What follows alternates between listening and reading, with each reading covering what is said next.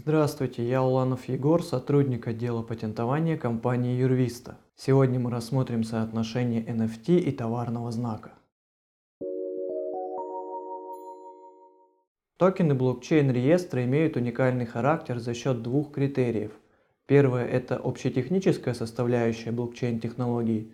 Второе – это сама информация, заключенная в токене – изображение, слово или логотип – то есть NFT уникален своей информационной составляющей, контентом и помимо прочих объектов может содержать в себе изображение действующих товарных знаков, брендов и товаров. Некоторое время коллекционеры считали, что могут токенизировать любые товарные знаки, но как только данная сфера продемонстрировала глобальные темпы роста, ей сразу заинтересовались крупные компании, а соответственно обладатели известных брендов. Создавая NFT, Необходимо понимать, что вы можете нарушить исключительное право на товарный знак, обозначение, охраняемое законом. Причем правовой режим государства или конкретного NFT-маркетплейса не имеет значения.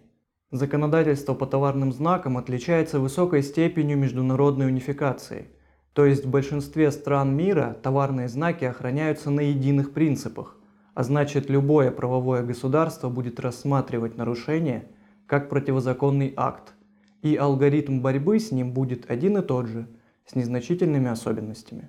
Например, судебный процесс в США по делу о товарном знаке Биркин и NFT-коллекции Мета Биркин Мейсона Ротшильда, состоявшийся в начале февраля, завершился компенсацией правообладателю в размере 133 тысяч долларов.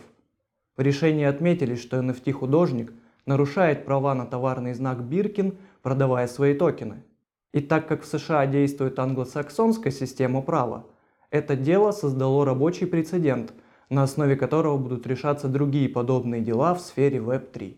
Таким образом и в России правообладатели товарных знаков могут использовать все инструменты защиты своих исключительных прав, требовать прекращения нарушений, удаления NFT-коллекций с маркетплейса, блокировки, а также компенсации от нарушителя до 5 миллионов рублей в судебном порядке.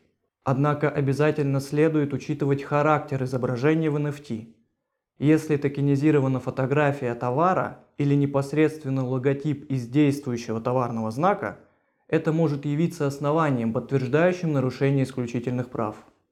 Но если вы нарисовали картину, где логотип подвергся художественной обработке, а затем токенизировали данную картину, это не нарушает исключительные права правообладателя товарного знака. Так же, как и пейзаж, на котором, например, изображен магазин «Вкусная точка», является актом вашего свободного творчества, а не попыткой ввести в заблуждение потребителя относительно производителя данного токена.